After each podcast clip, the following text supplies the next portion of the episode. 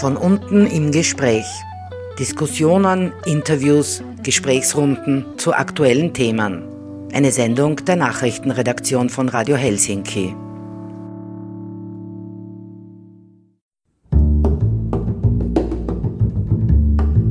Herzlich willkommen bei Von unten im Gespräch. Aus dem Studio begrüßt euch Nikita. Ganz kurz einfach einmal eben, wie gesagt, aber zu dieser Vorgeschichte. Das heißt, wir haben einfach einen Ersten Weltkrieg gehabt. Mit Ende des Ersten Weltkrieges äh, das Ende der Monarchie, im Endeffekt die Umwälzung äh, der politischen äh, Umstände und Zustände. Das heißt, wir haben dann im Endeffekt einfach mit der Sozialdemokratie eine Partei und auch mit der Arbeiterschaft eine große gesellschaftliche Gruppe, die erst durch diese Demokratisierung der Ersten Republik zu Rechten gekommen ist. Wir haben die Frauen, die überhaupt dann erst das Wahlrecht bekommen haben. Und das heißt, es gab daher viele, gerade jetzt äh, Bürgerliche, die einfach einen ganz großen Machtverlust erlitten haben durch diesen doch sehr großen äh, Regimewechsel oder politischen Wechsel. Wie ihr schon gehört habt, geht es heute anlässlich des 90. Jahrestags um die Februarkämpfe von 1934. Wir senden heute Ausschnitte eines Stadtspaziergangs durch Gösting und Lent, der von der Grünen Akademie zusammen mit dem Verein Xenos organisiert und von Joachim Heinzel geleitet wurde. Am 12. Februar jährten sich die Februarkämpfe in Österreich zum 90. Mal, in deren Folge der austrofaschistische Ständestaat errichtet wurde Damals kämpften nicht zentral gesteuerte Teile des Republikanischen Schutzbundes gegen die Heimwehr und die Staatsgewalt. Der Schutzbund war das Paramilitär der Sozialdemokratischen Arbeiterpartei kurz SDAP und hatte große Überschneidungen mit den Gewerkschaften. Ihm gegenüber stand mit der Heimwehr das Paramilitär des von Mussolini protegierten Austrofaschismus zusammen mit Polizei, Gendarmerie und Bundesheer die Kämpfe fanden auch in Graz statt. Am frühen Morgen des 13. Februars wurde der sozialdemokratische Grazer Bürgermeister von der Gendarmerie abgesetzt und festgenommen. Daraufhin kam es zu Widerstand im industriell geprägten Bezirk Graz-Lend und in den Nachbargemeinden Eggenberg und Gösting. Wir nehmen euch heute mit auf einen Geschichtsspaziergang mit Joachim Heinzel vom Verein Xenos. Der Rundgang führt zu Städten der Arbeiterinnenkultur, des Widerstands und der Februarkämpfe in den Bezirken Lend und Gösting. Radio ist schon wichtig. Von unten das Nachrichtenmagazin bei. Wie heißt der? Radio Helsinki. Auf 92,6. Ja, äh, nachdem ich jetzt noch nicht genau weiß, wie weit Ihnen die Vorgeschichte überhaupt bekannt ist, möchte ich ein paar Minuten auf das auch hier jetzt schon verwenden, dass man überhaupt einmal schaut, warum kam es überhaupt zu den Februar 34 Kämpfen. Äh, was dann die äh, äh, Stationen betrifft, so ist es dann, also wir haben Februarkämpfe, das heißt, es wird tatsächlich einfach viel heute auch ums Kämpfen gehen. Ähm, der Rundgang dauert deswegen aber auch äh, länger, weil es mir auch wichtig war, dass man tatsächlich auch, also nicht nur die Orte, wo es gekämpft worden ist, zeigt, sondern auch ein bisschen an diesen Orten auch zumindest schon auch erzählt. Also zum Beispiel bei einem Gemeindebau, der der erste Gemeindebau der sozialdemokratischen Gemeinde Gösting gewesen ist oder eben auch dann äh, erwähnt, wo das ähm, Gemeindeamt gewesen ist etc. Das heißt auch schon ein bisschen auch auf diese sozialdemokratische Geschichte äh, der Gegend hinzuweisen, wo wir gehen wie auch zum Beispiel hier, dass die rote Hackergasse ist, also die einfach eben wirklich auch diesen Namen gehabt hat, als eben äh, ganz wichtiges Zentrum der Sozialdemokratie hier im Bezirk Lent. Ja, ganz kurz einfach einmal eben, wie gesagt, aber zu dieser Vorgeschichte. Ähm, das heißt, wir haben einfach einen Ersten Weltkrieg gehabt. Mit Ende des Ersten Weltkrieges äh, das Ende der Monarchie, im Endeffekt die Umwälzung äh, der politischen äh, Umstände und Zustände. Von unten. Wir sind mit euch auf der Straße. Das heißt, wir haben dann im Endeffekt einfach mit der Sozialdemokratie eine Partei und auch mit der Arbeiterschaft eine große gesellschaftliche Gruppe, die erst durch diese Demokratisierung der Ersten Republik zu Rechten gekommen ist. Wir haben die Frauen, die überhaupt dann erst das Wahlrecht bekommen haben. Und das heißt, es gab daher viele, gerade jetzt äh, Bürgerliche, die einfach einen ganz großen Machtverlust erlitten haben durch diesen doch sehr großen äh, Regimewechsel oder politischen Wechsel. Und das war, nicht für, also war für viele nicht schwer, äh, nicht, nicht leicht verschmerzbar. Und es ist daher so, dass wir in diese Erste Republik schon mit großen Feindschaften und äh, Lagerbildung und Lagerdenken hineingegangen sind und auch mit sehr unversöhnlichen Standpunkten. Ähm, es gab am Anfang noch äh, eine Regierung, wo auch die Sozialdemokratie auf Bundesebene dabei gewesen ist. Das, hat, das verdankt uns auch sehr viele Gesetze, die wirklich auch das ausmachen, was wir heute als Sozialstaat verstehen. Also hier sei nur Staatssekretär Hanusch erwähnt, Hanuschgasse bei der Arbeiterkammer. Ähm, und ja, und dann aber ist es so gewesen, dass einfach schon die 20er Jahre äh, voll waren von, von Konflikten und im Endeffekt ja auch, also es waren auch noch aus der Zeit äh, des Ersten Weltkriegs, beziehungsweise äh, es gab auch noch sehr viele Waffen im Umlauf, beziehungsweise gab es dann auch so, dass diese beiden politischen Lager, also die Roten und die Schwarzen, um es auf gut steirisch zu sagen, alle dann ihre, äh, in Österreich ihre äh, paramilitärischen äh, Gruppen gehabt haben. Das heißt, wir haben äh, schon gleich nach dem Ersten Weltkrieg ähm, äh, Schutzwehren, die dann eben zu Heimwehren werden. Äh, das sind dann die Heimwehren, das heißt, die verteidigen die Heimat, ja, da haben wir schon das konservative Element drinnen. Und dann äh, 23, 24 gründet sich dann eben zum Schutz der Republik auf sozialdemokratischer Seite der Republikanische Schutzbund. Und diese beiden äh, paramilitärischen Fraktionen, es gab da noch viel mehr, also äh, die auch Waffen gehabt haben, aber eben dann in der Regel am rechten Lager der Gesellschaft äh, oder der politischen Spektrums angesiedelt waren. Das heißt, die haben sich dann immer wieder einfach dann auch kleine Scharmützel ge äh, geliefert, äh, haben Veranstaltungen gestört, Aufmärsche gestört der jeweils anderen sozusagen Gruppierung. Genau, man muss dann auch noch sagen, wir haben dann ja auch eine Zuspitzung auch auf, auf, auf Ebene der politischen Programme. Das heißt, wir haben dann 1926 auf sozialdemokratischer Seite das sogenannte Linzer Programm. Äh, und das Linzer Programm sagt eben schon eben eigentlich auch, dass man eigentlich, dass Sozialismus einfach das Ziel ist. Das heißt, man sagt ja auch, das ist die austromarxistische äh, Phase. Äh, ich mache jetzt gerade auch ein Buch zu Kapfenberg und da ist zum Beispiel auch so 1918 zum Beispiel sind die in Kapfenberg mit La, also Lassalle und Marx Statue, die im Gemeinderat auf einmal stehen und das muss man sich eben vorstellen. Du hast sehr schon Monarchie und bürgerlich und auf einmal stehen die beiden Statuen und die streiten auch permanent, weil die rote Fahne halt dauernd am Rathaus umhängt. Ja? Also das heißt, solche Symbolen, waren dann einfach auch äh, oft dann auch äh, ausschlaggebend und wie gesagt, da war das Linzer Programm der Sozialdemokratie, dass schon die Sozialdemokratie ganz eindeutig und sehr stark links einfach positioniert hat. Äh, 27 kommen dann die berühmt-berüchtigten äh, Schüsse von Schattendorf. Das heißt, äh, wo eben dann äh, ein Schutzbündler äh, und, und äh, ein, ein, Kind erschossen worden sind von einer, also von, von einer paramilitärischen rechten Gruppierung. Es kam zum Prozess und, oh Zufall, die Täter sind freigesprochen worden. Das wiederum führte zu sehr großen Protesten und auch zu dem, was Sie vielleicht wissen, zum Brand des Justizpalastes. Als Symbol einer Klassenjustiz, wie es eben von sozialdemokratischer Seite dann interpretiert worden ist. Das heißt, wenn Arbeiter oder wenn jemand von uns getötet wird, dann werden die Täter freigesprochen. Also ist es unser Staat, können wir diesem Staat und seinen Institutionen vertrauen? Oder haben wir sowieso eine Klassenjustiz, die uns als zweitrangige Bürger und Bürgerinnen äh, behandelt? Ja, von äh, äh rechter Seite oder von, von eben christlich-sozialer Seite gab es dann auch den sogenannten Korneuburger Eid, der 1930 geschworen worden ist von den Heimwehren. Und ich möchte da auch eben nur ein paar äh, Sätze daraus vorlesen. Wir wollen nach der Macht im Staate greifen und zum Wohle des gesamten Staat, Volkes, Staat und Wirtschaft neu ordnen. Äh, wir müssen eigenen Vorteil vergessen, da wir der Gemeinschaft des deutschen Volkes dienen wollen. Wir verwerfen den westlichen demokratischen Parlamentarismus und den Parteienstaat. Wir wollen an seine Stelle die Selbstverwaltung der Stände setzen und eine starke Staatsführung. Und das heißt, damit sind wir jetzt eigentlich hier dann schon äh, Ende der, oder, oder zu Beginn der 30er Jahre einfach in einer politischen Situation, wo sich beide nicht nur sozusagen ideologisch sehr stark äh, positioniert und ein, eingemauert haben, sondern auch militärisch.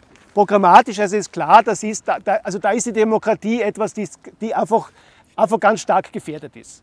Ein erster Versuch, einfach auch hier einen Putsch zu unternehmen, gab es in der Obersteiermark durch den sogenannten Frimmer-Putsch, äh, wo eben schon im äh, Gruppen des, äh, der Heimwehr, also in dem Fall 14.000 Angehörige mobilisiert worden sind. Äh, zum Beispiel in Kapfenberg waren sogar zwei Mitglieder äh, des Gemeinderates äh, aktiv im Frimmer-Putsch dabei. Zum Glück also mich jetzt ein bisschen erinnert äh, ansatzweise an das, was in Russland vor ein paar Monaten geschehen ist. Also ein, ein Versuch nach Wien zu marschieren. Polizei war auch nicht unbedingt ganz so schnell, aber wie gesagt, schlussendlich ist dann doch nichts daraus geworden. Aber, äh, und jetzt schon kein Zufall vermutlich mehr, auch hier wurden dann äh, die Redelsführer des Putsches im Prozess im Dezember 31 freigesprochen. Das heißt, okay, was, was soll also die Sozialdemokratie, was soll einfach, was sollen Arbeiter, Arbeiterinnen davon halten, wenn man einfach sieht, dass hier einfach dann, äh, was immer äh, sozusagen gemacht wird von rechter Seite, äh, wenn das sozusagen ungestraft bleibt. 33 kommt es dann zu dieser Selbstausschaltung des Parlaments. Ähm, das heißt einfach, es gibt dann einfach niemanden mehr, der das Parlament führt und einfach dann von christlich-sozialer Seite, von Engelbert Dollfuß, wird dann die Macht übernommen. Das heißt, wir haben dann ein diktatorisch-autokratisches System, was hier aufgebaut wird. Und was wir auch schon haben im 33er äh, Jahr, dann im März, wird dann auch der Republikanische Schutzbund verboten. Während die Heimwehr sogar zu Ministerehren kommt. Das heißt, spätestens da ist klar, die einen sind die, die einfach verboten und, und sozusagen dann entwaffnet werden sollen. Die anderen einfach sind die, die einfach im Staat mit ihren Waffen auch das Sagen einfach haben. Und daher ist es einfach so, dass eigentlich dann spätestens seit dieser Zeit, äh, wo dann eben die Sozialdemokratie dann verboten, also oder der bewaffnete Arm verboten war, dass es dann einfach immer klarer war, äh, es braucht nur mehr einen Auslöser, einen Funken, der dann dieses Fass oder dieses Dynamitfass zur Explosion bringt. Und das war dann im Februar 1934 eine Untersuchung, äh, eine, eine Hausdurchsuchung im Hotel Schiff in Linz, wo eben nach illegal gelagerten Waffen der Sozialdemokratie bzw. des Schutzbundes gesucht worden ist. Und diese Waffensuche war dann auch der Auslöser für einen Generalstreikaufruf. So, das heißt, wir haben daher einen republikanischen Schutzbund, der im Endeffekt einfach seit Jahren darauf äh, hinarbeitet, vorbereitet zu sein, um in den Endkampf gegen den Faschismus, also wie es sozusagen auch dann eben gestanden ist bei diesem äh, Streikaufruf, um dafür gewappnet zu sein. Man hat illegale Waffenlager angelegt ähm, und ja, jetzt ist dieser Tag da und hier der Fröbelpark war eben ein zentraler äh, Sammelpunkt äh, der, des Schutzbundes hier in Lent und also mich hat gerade vorher ein, ein, Journalist der Woche gefragt, ja und dann haben die einfach dann gleich zum Kämpfen angefangen oder so. Naja, so ganz ist es nicht. Also es war ja kein, es war ja kein Putsch der Sozialdemokratie, dass die im Geheimen sozusagen das vorbereitet hätten, sondern es war eine, eine reaktive Geschichte auf diesen Auslöser. Ähm, und ich lese hier vor, es gibt also von, ähm, also es gibt ein Buch eben, das dann noch in den 30er Jahren rausgebracht worden ist, das eben diese Situation hier auch in Lent und beim Vogelpark recht gut auch äh, erzählt. Am 12. Februar ging ich gegen 1 Uhr mittags ahnungslos durch die Wiener Straße. Auf der anderen Seite fuchtelt jemand mit den Armen. Es ist mein Freund Franzl, Gruppenführer beim Schutzbund Graz 4. Du, schreit er, lauf sofort in Fröbelpark, Schutzbundalarm, Generalstreik, in Linz wird geschossen. Ich kam gar nicht dazu, etwas zu fragen. Franzl war schon wieder weg. Tausend Gedanken schossen durch meinen Kopf. Wird das ernst? Die, der SPÖ-Führung glaube ich längst nicht mehr, aber die Linken, die sind echt. Nur schade, dass sie nicht mit den Kommunisten verständigt haben. Und während ich so dachte, war ich ins Laufen gekommen und erreichte atemlos den Fröbelpark. Der Fröbelpark ist nicht groß. Im Westen nimmt die Fröbelschule die ganze Länge ein, im Norden die Hirtenschule, heute Modellschule. Gegenüber der Fröbelschule begrenzt die Hackergasse den Park, die in Graz von den einen mit Stolz, von den anderen mit Hass und Verachtung die rote Hackergasse genannt wird. In ihr gibt es nur Arbeiterzinskasernen. Durch die Hackergasse fährt die Straßenbahn, äh, überquert die Mühlgangbrücke, und dann, äh, um dann in die Wiener Straße einzubiegen. Kaum angekommen suchte ich meinen Zugskommandanten und fand ihn auf einer der Bänke, die in der Mitte des Parkes im Kreis um ein rundes Beet aufgestellt sind. als er gerade einen Zigarettenstummel mit der Schuhsohle im Schnee verrieb, welche Tätigkeit seine ganze Aufmerksamkeit beanspruchte. Auf den Bänken saßen und daneben standen kleine Gruppen von Schutzbündeln, die eifrig diskutieren. Was macht man? Was tut man? Und ich fragte auch meinen Kommandanten. Dieser ließ sich nicht stören und also antwortete halblaut, gar nichts, warten. In mir stieg langsam der Zorn auf. Das Sitzen und Warten, wenn die Polizei von der Wachstube, die eben vorne beim Eck war, längst bemerkt haben muss, dass sich hier der Schutzband sammelt und jeden Augenblick ein Überfallskommando kommen kann und uns ohne Widerstand oder Widerstand zu stoßen, auseinanderprügeln und verhaften kann. Ja, also eine große Revolution schaut vielleicht anders aus, oder stellt man sich anders vor. Das heißt im Endeffekt, es waren aber hier schon sehr viele, in dem Fall jetzt eben äh, Schutzbündler, die bereit waren zu kämpfen. So, und wir haben jetzt hier eine Situation, nicht nur hier, sondern überhaupt in ganz Graz und in vielen anderen Gegenden. Um eine Revolution zu machen und eine bewaffnete, Revolution brauche ich Waffen. So, Waffenverstecke gab es und wir werden jetzt auch eben zu einer dieser Orte hingehen, wo Waffen versteckt waren, nämlich in die damalige Hirtenschule. Und ja, und da erzähle ich dann, wie sich hier vor Ort die Kämpfe äh, am Nachmittag des 12. Februar abgespielt haben. Bringing you the truth in the form of 99,6. Äh, also hier ist die Hausnummer 52 oben. Ich habe jetzt ehrlich gesagt, aber es ist auf jeden Fall schon das Eckhaus, soweit man auch hier das auch sieht. Ne? Das ist eigentlich relativ, die Fassade noch relativ ähnlich. Das ist 52, ja. Ja, ich gebe das auch gleich herum, damit man, also ich habe ein paar Abbildungen hier. Gut, also das heißt, überall, auch in Eckenberg, also wenn Sie dann äh, mit, mit Heimer Halbreiner zum Beispiel in Eckenberg auch gehen werden, es wird da das Gleiche sein. Äh, man versucht äh, zu Waffen zu kommen. Und das große Dilemma ist jetzt da, äh, nicht alle wissen selbstverständlich, wo die Waffen versteckt sind. Das darf ja nicht jeder wissen, das müssen halt Ausgewählte wissen.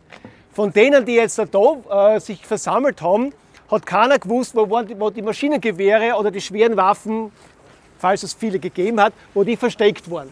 Das heißt, die sind in die, hier in die Hirtenschule rein. Das Einzige, was sie gefunden haben, waren ein paar alte Militärrevolver und ein paar selber gebastelte äh, Handgranaten, beziehungsweise die Schauenbüchsen. Ich gebe das auch herum. Also ich bin jetzt Zivildiener, bitte fragen Sie mich daher nicht, wenn es um Waffen geht. Äh, und das heißt, wir haben jetzt hier schlecht bewaffnete, also viele, die halt kämpfen wollen, aber die eigentlich keine gescheite Waffen haben. So, und daher wiederum einfach hier, genauso wie in Eckenberg, wie dann später in Gösting, ja, wo kriegen wir jetzt Waffen her? Also die Kaserne, äh, die, wo, die jetzt, wo die dort gewesen ist, wo jetzt die Bulme ist, eine Kaserne überfüllen mit, ich weiß nicht wie viele Soldaten, wird relativ sinnlos sein. Daher einfach, was ist die nächste Möglichkeit? Die Wachstuben. Und daher hier war die erste Aktion, äh, das erste war, dass die Schutzbünder sich vor allem jetzt zu diesen Fenstern, die hier ausgerichtet waren, also hier, also vermutlich werden es die gewesen sein, die zur, also zur, äh, gegenüber zur Wachstube und auf, den, ähm, auf die Straße ausgerichtet war, dass die haben sie sich aufsperren lassen vom Schulwart und haben dort in Position bezogen mit, mit den Waffen, die sie gehabt haben. Und sie haben dann ein paar Leute rübergeschickt und haben dann eben die Wachstube dann, also die, die Wachbeamten überfallen können und äh, haben eben dann die ähm, Waffen an sich, an sich, genommen und einer hat so eine Kauzen eingewickelt, äh, dann dahergebracht und hat dann eben mit den, also sind dann sozusagen so viele Waffen, wenn es ja nicht gewesen sein, das hat aber zumindest gereicht, um einige hier dann eben äh, zu bewaffnen an den Fenstern. Und Fassade ist auch noch sehr ähnlich, wenn man es eigentlich schaut. Ne? Fassade ist jetzt zugemacht worden ja, genau. Und auf der Rückseite sieht man übrigens, also es gibt auch eine Rückseite hier, Fotos, da sind eben dann die, auch die Polizisten oder die Wachebeamten, die damals eben dann als Geiseln genommen worden sind. Ja, und dann kommt es eigentlich hier eben zu diesen dramatischen Vorfällen. Es ist so, dass dann eben schon äh, ein, ein, ein, genau ein Überfallkommando, also, also Polizei, äh, benachrichtigt ist, dass, dass sie hierher kommen soll. Äh, man hat schon versucht, eine, eine Straßensperre auf der Kalvarienbergbrücke zu errichten. Die hat man dann einfach dann äh, beseitigen können noch und kam eben hierher. Und hier sind dann die äh, ankommenden Polizisten dann ins Kreuzfeuer geraten, eben von den Schutzbündlern, die aus der Schule rausgeschossen haben und eben auch von den Schutzbündlern, die aus der besetzten Wachstube rausgeschossen haben. Und es sind dabei dann hier fünf äh, äh, fünf Polizisten getötet worden. Ähm, ein Herr Waltel, ein Herr Unger, ein Herr Langer, äh, ein Herr Fleck und ein Herr Kelz. Die Kämpfe waren auch insofern dramatisch. Wir haben schon gehört, es ist ja hier eine Straßenbahn durchgefahren. Und es war auch so, dass dann eben eine Straßenbahn hier äh, gerade beim Vorbeifahren war, äh, die dann jetzt auch in, also sozusagen unter Beschuss geraten ist und äh, die dann eben zurückgesetzt hat. Und äh, da dürften dann eben die letzten zwei Polizisten getötet worden sein, die sich eben hinter dieser Straßenbahn eigentlich versteckt gehabt haben. Aber wie gesagt, hier gab es nur, es gab einen leicht Verletzten in der Straßenbahn. Aber wie gesagt, auch das war sozusagen dieser dramatische Moment hier in diesem Bereich gab sehr viele im Endeffekt Versammlungs- und Kampforte, Jugendheim, also Bettelschlagerhof, kommen wir heute noch alles hin. Das heißt, daher eben, wie gesagt, ich habe kein, kein äh, Handy, wo ich aufgeschrieben habe, äh, hey du, ne? das heißt kein Telefon, kein Handy, ja, also das heißt einfach, der hat ja auch nur zufällig, weil er einen Kumpel gesehen hat ne? und er äh, was weiß ich, fast zusammengefahren worden ist auf der Straßenbahn und sagt, du, komm dorthin. Ja? Also Mundpropaganda im Endeffekt und alles muss schnell gehen. Ja? Also das heißt, wie gesagt, das ist ja in Linz passiert. Und daher, und wie gesagt, und auch wenn sie Waffen gefunden haben, das war bei anderen, dann waren die zum Beispiel teilweise verrostet oder so, weil die Verstecke ja auch dann nicht so waren, äh, dass man dann. Genau, ein feuchte Keller zum Beispiel oft. Ne? Auf jeden Fall war es so, dass hier dann diese Kämpfe, also das heißt, nachdem aber sozusagen hier dann, also dieses Überfallkommando dann im Endeffekt hier äh, eigentlich nichts ausgerichtet hat, kamen dann immer mehr auch und auch äh, Soldaten eben von der, von der Kaserne. Und da haben dann die äh, Sozialdemokraten oder Schutzbündler, die hier waren, also auch da starb, ist einer gestorben, also durch, durch Schüsse getroffen worden ist von außen.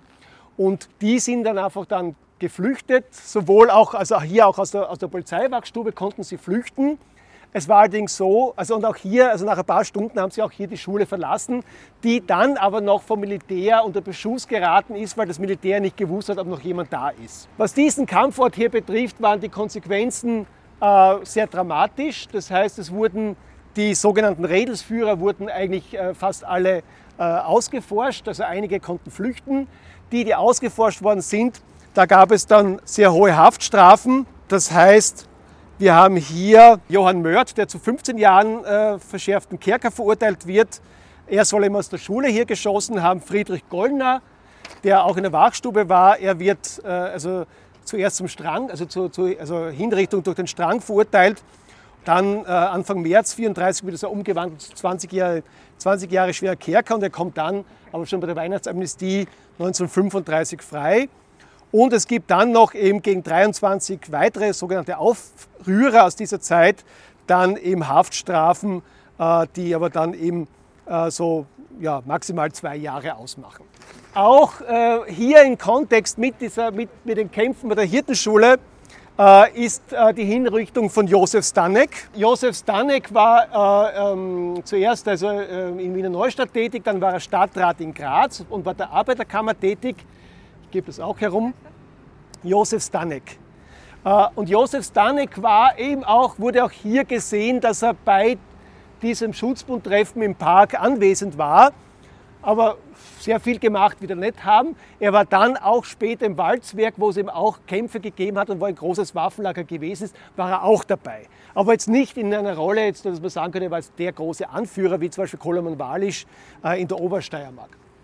Aber es war ja so, also das heißt schon ähm, nach der Ausstellung des Parlaments wurde unter, an, äh, unter anderem 33 ja auch das, Ständ, äh, das Ständerecht wieder eingeführt, äh, Standrecht. Standrecht heißt, dass ich eben bei genau bei so, bei, für solche Fälle dann einfach schnell, schnell einen kurzen Prozess machen kann. Und das heißt, man hat da, also Koloman Walisch, da war es ja so, da waren die Kämpfe eigentlich schon alle äh, fährt, also äh, abgiftet. Die haben ja alle nur ein paar Tage gedauert, die Kämpfe in der Steiermark. Äh, und eigentlich hätte man gar kein Standrecht mehr gebraucht, aber Koloman Walisch war noch auf der Flucht und man hat quasi gewartet, bis man auch Koloman Walisch als diese Symbolfigur vor allem für die Obersteiermark, äh, bis man ihn verhaften konnte und hat ihn dann hingerichtet und dann erst wurde das Standrecht in der Steiermark aufgehoben. Also genau, also ich würde mal sagen, also hier geht es wirklich um Symbolfiguren, um sozusagen, wie man schon sagt, damit man der Bewegung den Kopf abschlägt, beziehungsweise um überhaupt bekannte Personen. Meine, Koloman Walisch war schon klar, der war seit, seit, also der war die Feinfigur in der Obersteiermark, aber auch genauso wie beim Stanek, also jetzt, dass jetzt da irgendwas mit Schießen oder sonst was, das wäre jetzt mir nicht wüsste ich jetzt nicht. Beim Stanek war es auch so, also er wird verhaftet und sein ähm, Standgericht fängt dann schon am 16. Februar an. Am 17. Februar um 10 Uhr ist dann das Begräbnis der hier Getöteten. Um 12.39 Uhr am gleichen Tag ergeht das Todesurteil gegenüber Josef Stanek und äh, knapp nach 18 Uhr am Abend wird eben dieses Urteil schon vollstreckt. Das heißt einfach, wie gesagt, da sieht man auch, äh, das ist wie gesagt 17. Februar, wir reden hier vom 12. Februar, dass die Kämpfe waren. Also von gerechten Prozess oder irgendwas braucht man hier nicht reden. Also hier ist ganz klar, hier wird einfach einer, den man kennt und der zumindest an zwei Orten angetroffen worden ist, der wird für den Grazer Raum einfach hier als, als Symbolfigur und zur Abschreckung vor allem wird der einfach hier äh, umgebracht. Aber wie gesagt, das ist auch, was hier in, in dieser Verbindung mit diesen Kämpfen an diesem Ort ist. This freedom, this freedom for everybody or this freedom for everybody or freedom for this freedom for everybody or freedom for nobody. Radio Helsinki. Freies Radio auf 92,6.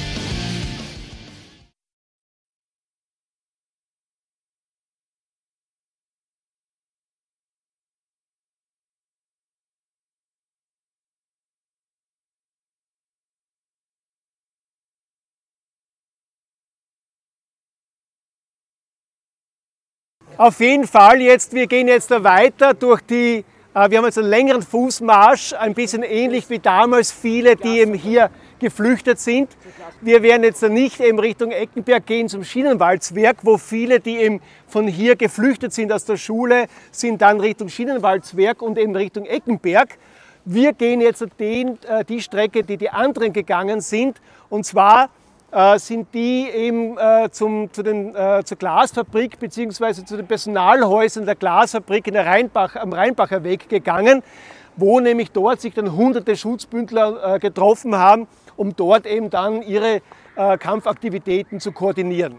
Das heißt, wir haben jetzt ein bisschen eine Pause, gehen unter der äh, Unterführung durch und dann hinten äh, rauf Rheinbacher Weg. In wenigen Minuten haben alle durch ein rückwärtiges Tor die Schule verlassen. Es war auch gut so, denn kurze Zeit darauf war das Gebäude vom Militär umstellt und wir hätten mit unseren 20 Pistolen und ein paar Handgranaten die große Schule nicht einmal ausreichend besetzen können. Nach stundenlanger Vorbereitung, Feuervorbereitung, der sämtliche Fensterscheiben in allen Stockwerken zum Opfer fielen, stürmte Militär und Polizei die verlassene Schule. Sie haben darin eine Menge leerer Patronenhülsen gefunden. Ich habe später erfahren, dass bei diesen Kämpfen fünf Polizisten gefallen sind, eine ganze Menge mehr oder minder schwer verletzt wurden. Auf unserer Seite gab es auch einen Toten, den alten Genossen, der neben mir getroffen wurde, erst wenige Stunden darauf gestorben. Verletzt wurde niemand.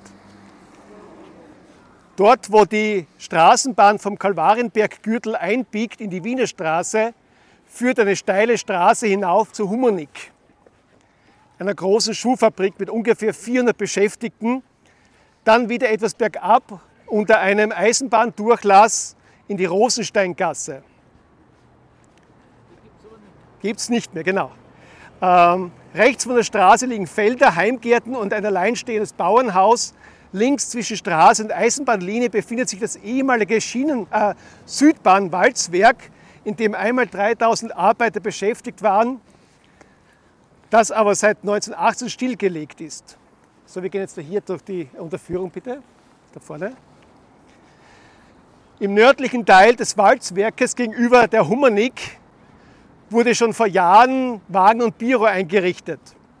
Den weitaus größeren südlichen Teil hat die Konsumgenossenschaft erworben, um darauf Lagerhäuser zu errichten. Dazu ist es allerdings nie gekommen. Bis auf eine große Halle ist schon alles niedergerissen und das ganze Walzwerk ist ein wüster Bauplatz mit alten Kellern und Gängen. Dort befand sich auch das größte Waffenlager des Schutzbundes. Nach und nach fanden sich etwa 25 Genossen im Walzwerk ein. Ein großer Teil jener, die in der Hirtenschule gekämpft hatten, war nicht mehr dabei, dafür einige andere. Der Bataillonskommandant hielt eine kurze Besprechung mit uns ab. Genossen, Wir sind ohne jede Verbindung mit anderen Schutzbundgruppen. Ich weiß nicht einmal, wo sich das Kommando befindet. Wir haben nur eine Weisung bekommen, uns im Walzwerk mit Waffen zu versorgen. Um selbstständig eine Aktion zu unternehmen, sind wir zu schwach. Wir können mit 25 Mann nicht einmal das Walzwerk gegen einen ernsthaften Angriff verteidigen. Ich schlage also vor, ihr sucht unter Vermeidung von Kämpfen Anschluss an den Göstinger Schutzbund. Ich werde mich von euch trennen und versuche mit zwei Mann das Kommando aufzufinden. Alle waren damit einverstanden. Wir ließen das Waffenlager unberührt, um nicht äh, die Stelle zu verraten und machten uns unter Führung eines Zugskommandanten nach Göstling auf. Wir mussten zunächst ein Stück auf demselben Weg, auf dem wir gekommen waren, zurückgehen. Voraus unser Zugskommandant an seinen Fersen Franzl und ich. Es mag vielleicht halb fünf gewesen sein, es war noch heller Tag. Von der Hirtenschule her hörte ich heftiges Schießen und musste an die Genossen in der Wachstube denken, die vor unserem Abzug nicht hatten verständigen werden können. Vom Lastenbahnhof drang das Rollen der Räder, das Aufeinanderprallen der Puffer und das Stöhnen der Lokomotiven herüber. Generalstreik und Revolution hatte ich mir anders vorgestellt. Ja, und dann wurden sie eben hier dann beim Bahndamm dann auch noch in einen Konflikt mit äh, Kriminalbeamten verwickelt die haben sie dann aber ähm, entwaffnet und dann gingen sie eben so wie wir dann einfach weiter, dann den Weg jetzt dann hier rauf zur ehemaligen Glasfabrik.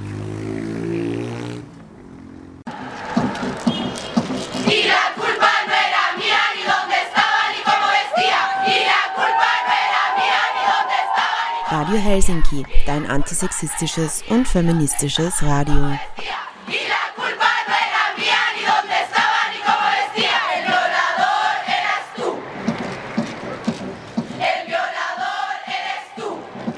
Ihr hört von unten im Gespräch mit einer Sendung zum 90. Jahrestag der Februarkämpfe.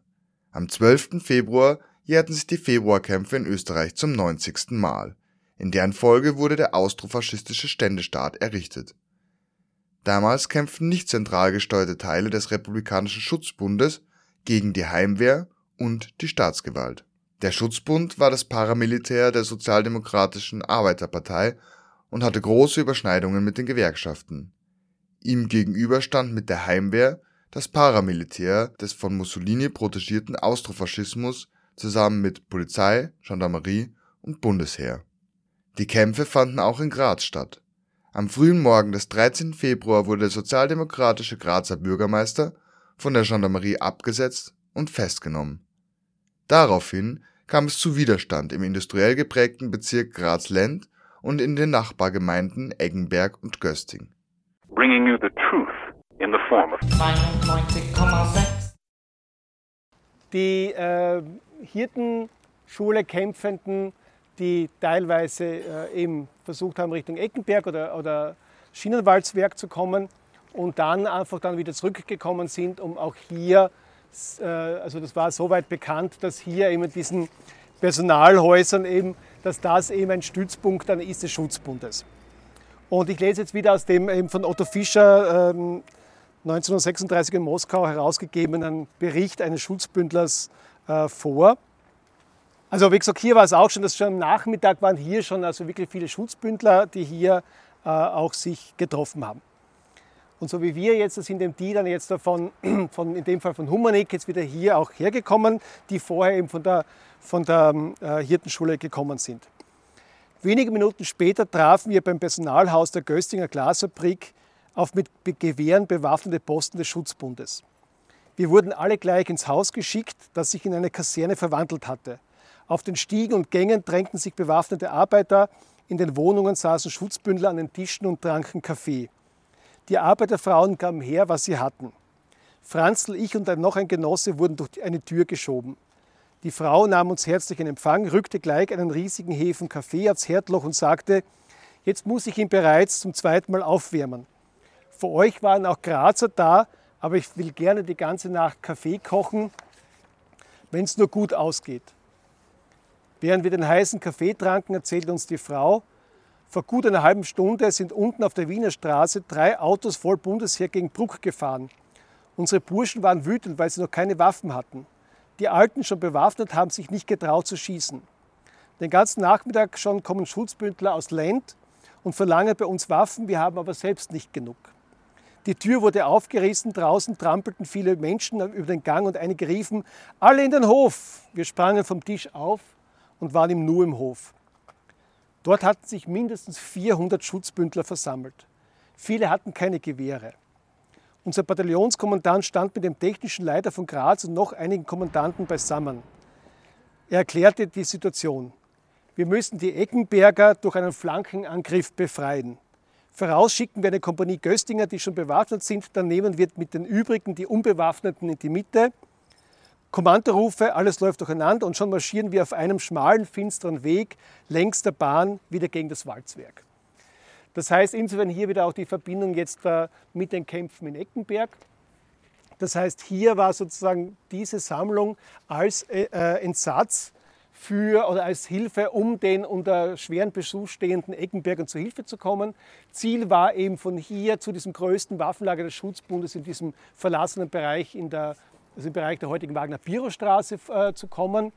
Äh, allerdings, um die Geschichte auch äh, so weiter zu erzählen, äh, sie kamen allerdings nur, bis dorthin, dann wurden sie dort auch in Kämpfe verwickelt äh, und äh, also sie konnten nie den Eckenbergern zur Hilfe kommen. Die Eckenberger auch standen unter schweren Artilleriebeschuss und äh, die Eckenberger wurden dann äh, oder gaben dann in der Nacht des 12. Februar auf den 13. Februar auf. Und ein großer Teil der, Eck, die in Eckenberg gekämpft hatten, flüchteten dann über die Berge bis hier äh, nach Gösting und bei der nächsten Station werden wir dann eben sozusagen diese Geschichte wieder haben, wo die Eckenberger Kämpfer dann eingegriffen haben, hier in Gösting und hier am 13. weitergekämpft haben. Äh, was die Geschichte des, der Personalhäuser hier betrifft, äh, ist es einfach so, äh, dass das Militär äh, dann mehrmals erfolglos Personalhaus und Glasfabrik angegriffen hat die eben mit Maschinengewehren verteidigt wurden. Also hier gab es eine gute äh, Bewaffnung, sage ich mal. Und äh, also der Augenzeuge sagt dann auch, die dann, äh, die dann eben schon in der Augasse gewesen sind in der Nacht, in der Nacht hörten wir wiederholt aus der Richtung des Personalhauses heftiger Schießen. Unsere Patrouillen meldeten uns, das Militär habe einige Male versucht vorzudringen, sei aber jedes Mal zurückgeschlagen worden. Also das war, hatte wirklich eine gute Position. Das heißt, man konnte dann nur schauen, von der Wiener Straße hochzukommen. Ähm, und es ist dann, äh, dann erst schlussendlich ähm, am Vormittag äh, des 13. ist es dann einfach dann äh, gelungen, gegen 11 Uhr, äh, dass auch hier dann das Personalhaus dann geräumt worden, worden ist Militär und Polizei und äh, Heimwehr, Entschuldigung, die hatten dann ja äh, sozusagen sich alle schon, also die, die kam, da kamen ja teilweise aus Feldbach welche, dann eben wie gesagt die Kaserne, die auch nicht weit weg war. Also das heißt, die haben sich dann alle wirklich zusammengetan und haben hier dann auch viele äh, Gefangene gemacht. Und es war eben die fünfte Kompanie des Alpenregiments 9, die aus südlicher Richtung, aus der Wiener Straße und eben auch vom Rheinbacher Weg dann hier zur Glasfabrik und zu den Personalhäusern vorgekommen ist. Und die haben es geräumt, haben viel hier dann äh, Waffen auch beschlagnahmt und dann war das leer und trotzdem ist es dann noch einmal hier, zwei Stunden später, noch einmal besetzt worden von Schutzbündlern und es musste noch einmal erobert und geräumt werden. Also das heißt, hier war wirklich einer der großen sozusagen Widerstandsgruppen. Es war dann auch so, dass es hier zum Prozess gekommen ist und zwar war es dann so, dass eben für diesen Bereich der Personalhäuser, da gab es dann einen Prozess, äh, im Juli 34 und hier wurden dann insgesamt äh, 25 Personen eben äh, verurteilt. Allerdings waren dann da, also wie gesagt, da war ja das dann schon der, der Ständestaat schon sehr, also oder, oder das, das, Regime schon sehr etabliert. Das heißt, da hat man dann eigentlich dann nicht mehr so diese Abschreck, also sehr abschreckenden äh, Maßnahmen gesetzt und es waren da eigentlich dann nur mehr, nur in Anführungszeichen, also ein Jahr schwerer Kerker war das maximal. Es waren ein paar Monate, einfach die dann hier dann die Leute als Urt äh, bekommen haben. Aber wie gesagt, man muss ja auch eins sagen, äh, was hier passiert ist als Folge, es, ist ja, es sind ja alle äh, Funktionäre, also es sind ja alle Einrichtungen beschlagnahmt der Sozialdemokratie, es sind alle Funktionäre äh, der Sozialdemokratie haben ihre politischen Ämter verloren.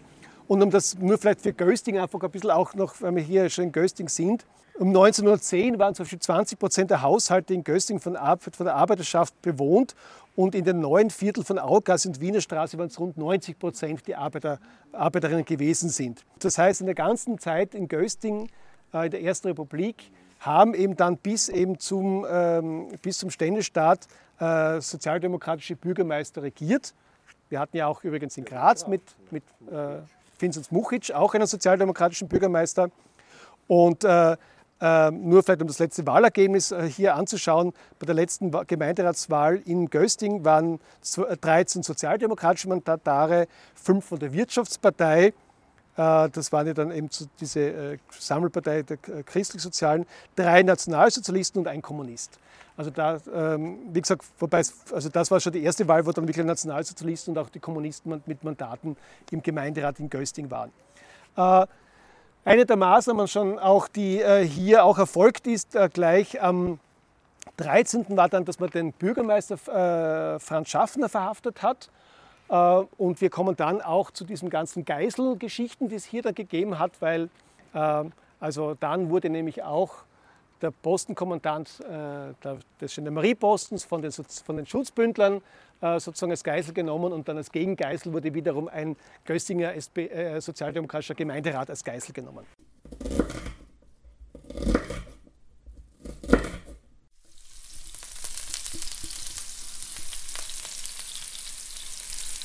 Radio Helsinki kocht für euch. Kommt am 21. Februar ins Forum Stadtpark und lasst euch von uns bekochen. Pass auf, das brennt an. Die Küche für alle im Forum Stadtpark lädt monatlich eine andere kulturpolitische Initiative oder Gruppe ein, den Abend zu gestalten. Am 21. Februar sind wir dran. Wir kochen und von Tutner gibt's ein bisschen Sound of Tutner auf die Ohren. Also schaut vorbei ab 18 Uhr am Mittwoch, dem 21. Februar.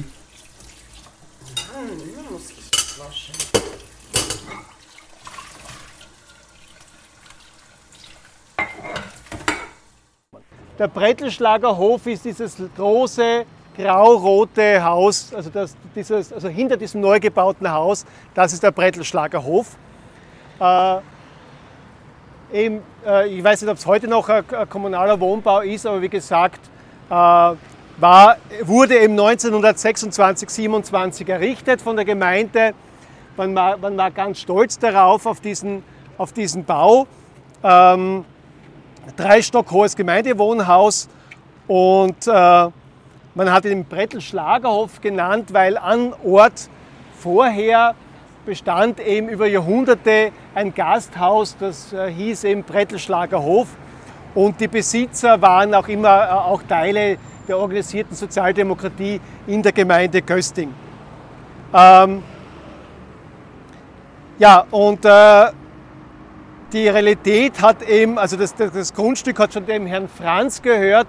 Das heißt, äh, das E-Werk Franz, das ja dann auch schon in Gösting gelegen ist, also Genau, und also wenn, wir, wenn wir dann später die Viktor-Franz-Straße durchgehen, dann werden wir sehen, die eine Seite hier ist Lent und die andere Straßenseite ist Gösting. Also die, Stadtgrenze, die damalige Stadtgrenze ist tatsächlich hier durch diese Straße durchverlaufen. Ähm, und ja, also die Beschreibung damals im Arbeiterwillen anlässlich der Eröffnung im August 27 war, die Gemeindevertretung hat mit der Bauung des Wohnhauses ein eminent wichtiges soziales Werk vollbracht obwohl die Wohnungsnot damit in der Gemeinde kaum merkbar gelindert wurde. Mit dem Neubau wurden 25 Wohnungen geschaffen. Äh, von der Wohnungsnot der Gemeinde kann man sich ein Bild machen, wenn man bedenkt, dass sich um die 25 Wohnungen 150 Parteien aus Gösting bewarben. Ja, aber trotzdem, wie gesagt, sehr stolz. Der zweite Gemeindebau, den man dann ein paar Jahre später errichtet hat, war dann oben in der Wiener Straße, weiter oben. Ähm, da war dann auch im Erdgeschoss das Gemeindeamt untergebracht, das spätere Bezirksamt, die heutige Stadtbibliotheksfiliale. Also auch um nur das sozusagen auch sich vorstellen zu können. Ja, äh, Februar 34, wir sind hier auch an der Stadtgrenze. Das heißt, äh, hier tatsächlich gab es dann die Maut. Äh, Sie wissen ja, also Maut war ja eine Verzehrsteuer, die eben von allen Personen eingehoben worden ist, die nach Graz gekommen sind. Also ich habe jetzt leider meine, äh, ich habe zwei Originale noch zu Hause, äh, die sind schon sehr selten. Es wurde auch in den Straßenbahnen zum Beispiel kontrolliert und daher gibt es zum Beispiel auch, also Sie, wenn Sie das so, wenn Sie mit den Straßenbahnen fahren, dann werden Sie vielleicht immer wieder auch sich, also wenn Sie das nächste Mal bei der Maut Antritt oder bei der Maut Buntigam sind, dann werden, oder Maut Eckenberg, dann wird sie immer wissen, ah, da war damals bis 38 diese Stadtgrenze, wo eine Mautstation war für eben die von der Stadt Graz eingehobene äh, Binnenmaut. Übrigens dann, also bis 38, wie gesagt, gab es einfach eben diese Umlandgemeinden. Es gab von der Stadt Graz schon früh den Wunsch, schon Ende des 19. Jahrhunderts, dann ganz stark auch noch einmal von äh, sozialdemokratischen Bürgermeister Muchitsch vertreten, wo man eben die Eingemeindung äh, haben wollte, um eben vor allem auch äh, die Industriegemeinden mit ihrer sozialdemokratischen Wählerschaft in Graz auch dabei zu haben. Äh, das ist nicht gelungen, bis dann eben die Diktatur der Nazis äh, innerhalb kurzer Zeit dann einfach für vollendete Tatsachen gesorgt hat und gegen den dezidierten Wunsch der Umlandgemeinden, die eben nicht mit diesen Städtern zusammenkommen wollten. Also zum Beispiel Antritts und so weiter gibt es also ganze Unterlagen im, im, im Landesarchiv, wo, die, also wo es wirklich die Kulturunterschiede zwischen der Landbevölkerung und den Städtern gegeben hat und dann auch die Angst dann irgendwie von diesem Sündenpfuhl der Großstadt da quasi dann äh, negativ beeinflusst zu werden. Äh, übrigens, weil wir hier stehen, wir können hier jetzt in Ruhe stehen, weil die ehemalige Straßenführung hier ja so geglauf, gegangen ist.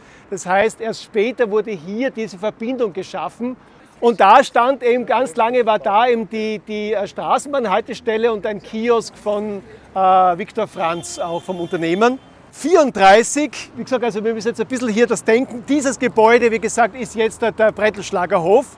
Das heißt genau, und äh, damit haben wir aber auch die Stadtgrenze markiert. Das heißt, hier wurde dann von, der, von den sozialdemokratischen Schutzbündlern eben eine Barrikade an der Stadtgrenze errichtet. Und auf jeden Fall gab es dann eben auch die Kämpfe hier in diesem Bereich, auch mit wiederum auch äh, einen Toten, also wo die Sicherheitswachebeamten hier dann auch, also einer getötet worden ist. Wo kamen die Waffen hierher? Die kamen wiederum aus dem Heimgarten. Das heißt, der Heimgarten, erst später Heimgarten Langensippen, aber der erste Heimgarten, der äh, hier in Graz gegründet worden ist, wurde hier gegründet, äh, eben auch auf, äh, auf ehemaligen Gründen von Viktor Franz. Die haben dann, also äh, diese Gründe wurden dann von den Heimgärtnern, äh, Gärtnerinnen aufge oder gekauft. Aber es ist ein großes Gelände, wie gesagt, ist im Besitz der Heimgärtner, Gärtnerinnen. Und äh, ist auch, wie gesagt, sehr schön, weil die haben noch diesen Altarm eben der Mur, also des, des Müllgangs dort, also sehr, sehr anschaulich. Und da gab es eben auch das, dass eben dort anscheinend eben paar hundert, ein paar hundert ähm, Schutzbündler sich mit Waffen versorgen konnten. Äh, später dann, eben nachdem dann der, der, Aufstand niedergeschlagen worden ist, gab es eine große Debatte darüber. Die, der Heimgartenverein hat gesagt, na, bei uns waren keine Waffen, das ist alles ein, ein Missverständnis oder das ist eben nur, weil einer, den wir vorher schon rausgeschmissen haben, der hat uns jetzt angeschwärzt. Es hat eben, äh, eben dann wirklich auch dazu geführt, dass der Heimgarten dann ein paar Jahre lang unter Verwaltung gestanden ist, ähm, äh, eben, äh, der, also des, des Ständestaates und äh, ja, das heißt, erst dann hat man dann wieder sozusagen die, die Souveränität dann auch nach dem Zweiten Weltkrieg äh, drüber zurückbekommen. Was ist also hier passiert? Das heißt, zum einen gab es hier die Kämpfe in diesem Bereich. Äh, der Brettelschlager Hof wurde auch verteidigt. Die Heimwehr teilweise ist hier beim Müllgang gesessen. Da gibt es auch den Bericht von einem, kann man auch online über DÖW abfragen. Die haben dann gesagt, sie haben Handgranaten dann runtergeschmissen, darauf hat es wieder gewurdelt und so die Heimwehrler alle halt irgendwie also es, also es sind wirklich komische Kampfberichte halt, ja, aber es, war halt, es waren Kämpfe, es ging auch um Leben und Tod. Aber das heißt, äh, hier hat man wirklich äh, auch keine Rücksicht genommen auf, auf Verluste auf welcher Seite auch immer. Von unten. Wir sind mit euch auf der Straße. Also wir sind jetzt hier bei unserem letzten Punkt und äh, wenn man sich jetzt diese Augasse anschaut, dann kann man sich ja, glaube ich, relativ schlecht vorstellen, dass das eigentlich hier eine total belebte Straße gewesen ist, der Arbeiterschaft, von, die Hauptstraßen von, also sagen wir so, von, von, den, von den Arbeitern von Gösting. Und da gab es ja dann zum Beispiel auch immer die, die großen Kämpfe, wo die Schule hinkommt. Also gerade in den 20er Jahren. Äh, und die kam dann, die kam dann nämlich nach Obergösting rauf und da haben sich dann wieder die Sozialdemokraten auch sehr dagegen aufgeregt, weil dann auch, und darum sind die, die Augassen proletarischen Kinder dann in die Hirtenschule nach Lent gegangen. Was jetzt hier der Bereich eben dieser das, das, wirklich dieses ehemaligen Stolzes der Arbeiterschaft in Gösting, nämlich der Augasse, was, was diesen Bereich betrifft, da ist es so, dass äh, die Eckenberger, also die von Eckenberg geflüchtet sind, teilweise auch hier ins Gashaus Rescherbeck, das ist eben weiter vorne da, dann, ähm, also ehemaliges Gashaus Rescherbeck, äh, dass sie dorthin geflüchtet sind. Das Gasthaus Rescherbeck war eine ganz wichtiger, oder war auch also ganz ein wichtiger Treffpunkt der Sozialdemokratie schon seit dem 19. Jahrhundert. Äh, damals noch also zuerst unter dem Namen zum Österreicher und dann, äh, also dort haben sich alle Arbeiter, Arbeiterinnenvereine dort getroffen. Der Herr Rescherbeck ist dann leider sehr tragisch bei einem Zugunfall getötet worden und hat seine Frau weitergeführt. Und dann war es eben zwischendurch zum Gast, das Gasthaus zum Holler und dann hat es eben wieder Rescherbeck geheißen. Und es war der äh, Arbeiterradfahrerbund, die Kinderfreunde, Arbeitersportclub, Wählerversammlungen, alles hat in diesem Vereinslokal eben stattgefunden. Und darum war es sozusagen klar, dass die, die geflüchtet sind, sagen, okay, Personalhäuser oder, oder Jugendheim oder eben zum Rescherbeck, da gehen wir hin. Was dann auch noch gewesen ist, und jetzt, jetzt habe ich es eben, das habe ich hier auf dieser Seite, ca. 25 haben eben die Pionierhütte in der Au angegriffen. Also das ist eben bei diesem Militärstützpunkt in der Au. Das war um 6 Uhr in der Früh am 13. Äh, Februar. Dann hat man hier ab 8 Uhr hat man hier die Barrikaden gebaut. Ich gebe das auch wieder herum, dann sehen Sie auch genau, wo wir circa hier stehen. Wurden diese Barrikaden errichtet, eben aus, aus Holz, anscheinend ein Fuhrwerk, was man dafür verwendet hat. Und dann war es eben so, und dann war klar, man hat dann mitbekommen, also das heißt, es ist dann eben eine Gegengeißel genommen worden zum, zum äh, äh, Polizeiwachkommandanten, von der dann die Personalhäuser war. Dann sind die Personalhäuser, sind dann am 13. eben gegen Mittag, sind die dann eben erobert worden. Und dann war klar, eigentlich ist das, wäre, ist das der letzte Punkt, wo noch Sozialdemokraten eigentlich bewaffnet sowohl beim Rescherbeck sind als auch in den Häusern. Das heißt, die Häuser hier, hier hätte man sehr gut noch einen Straßenkampf machen können. Dann war es anscheinend vor allem das, das, also die Besitzer äh, des, des, Gasthauses Rescherbeck, die gesagt haben, bitte wenn ihr da jetzt da drinnen bleibt und wenn ihr jetzt nur noch weiter kämpft, die kommen so wie in Eckenberg mit der Artillerie, die schießen uns unser Gasthaus zusammen macht, es macht ja eh keinen Sinn mehr, das ist das, also es ist eh alles verloren, äh, bitte äh, gebt's auf. Und es ist dann tatsächlich so gewesen, dass dann einfach dann eben tatsächlich die Leute, obwohl sie hier eben viele Möglichkeiten gehabt haben, tatsächlich keinen, keinen Kampf mehr gemacht haben. Sie sind dann alle geflüchtet aus dem äh, Gasthaus Rescherbeck, sie haben sich hier irgendwo versteckt. Ähm, am 14. eben ist dann noch einmal hier auch bei, also wenn das Militär und die Polizei durch ist, gab es noch teilweise Schüsse aus den Häusern, aber das war es dann einfach auch schon. Und damit sind eigentlich dann die Kämpfe hier Bereich Graz, also wir sind hier Graz Umgebung, sind die eigentlich dann hier dann zu Ende. Damit sind wir am Ende angelangt. Das war eine Sendung zum 90. Jahrestag der Februarkämpfe. Ihr könnt die Sendung jederzeit auf der CBA und bei freie-radios.net im Podcast von unten im Gespräch nachhören. Von unten hört ihr diese Woche wie gewohnt am Mittwoch mit dem Nachrichtenmagazin und am Donnerstag mit Stimmlagen, den österreichweiten Magazin der freien Radios in Österreich. Schön, dass ihr dabei wart. Aus dem Studio verabschiedet sich Nikita. Wir hören uns. Das war von unten im Gespräch eine Sendung der Nachrichtenredaktion von Radio Helsinki.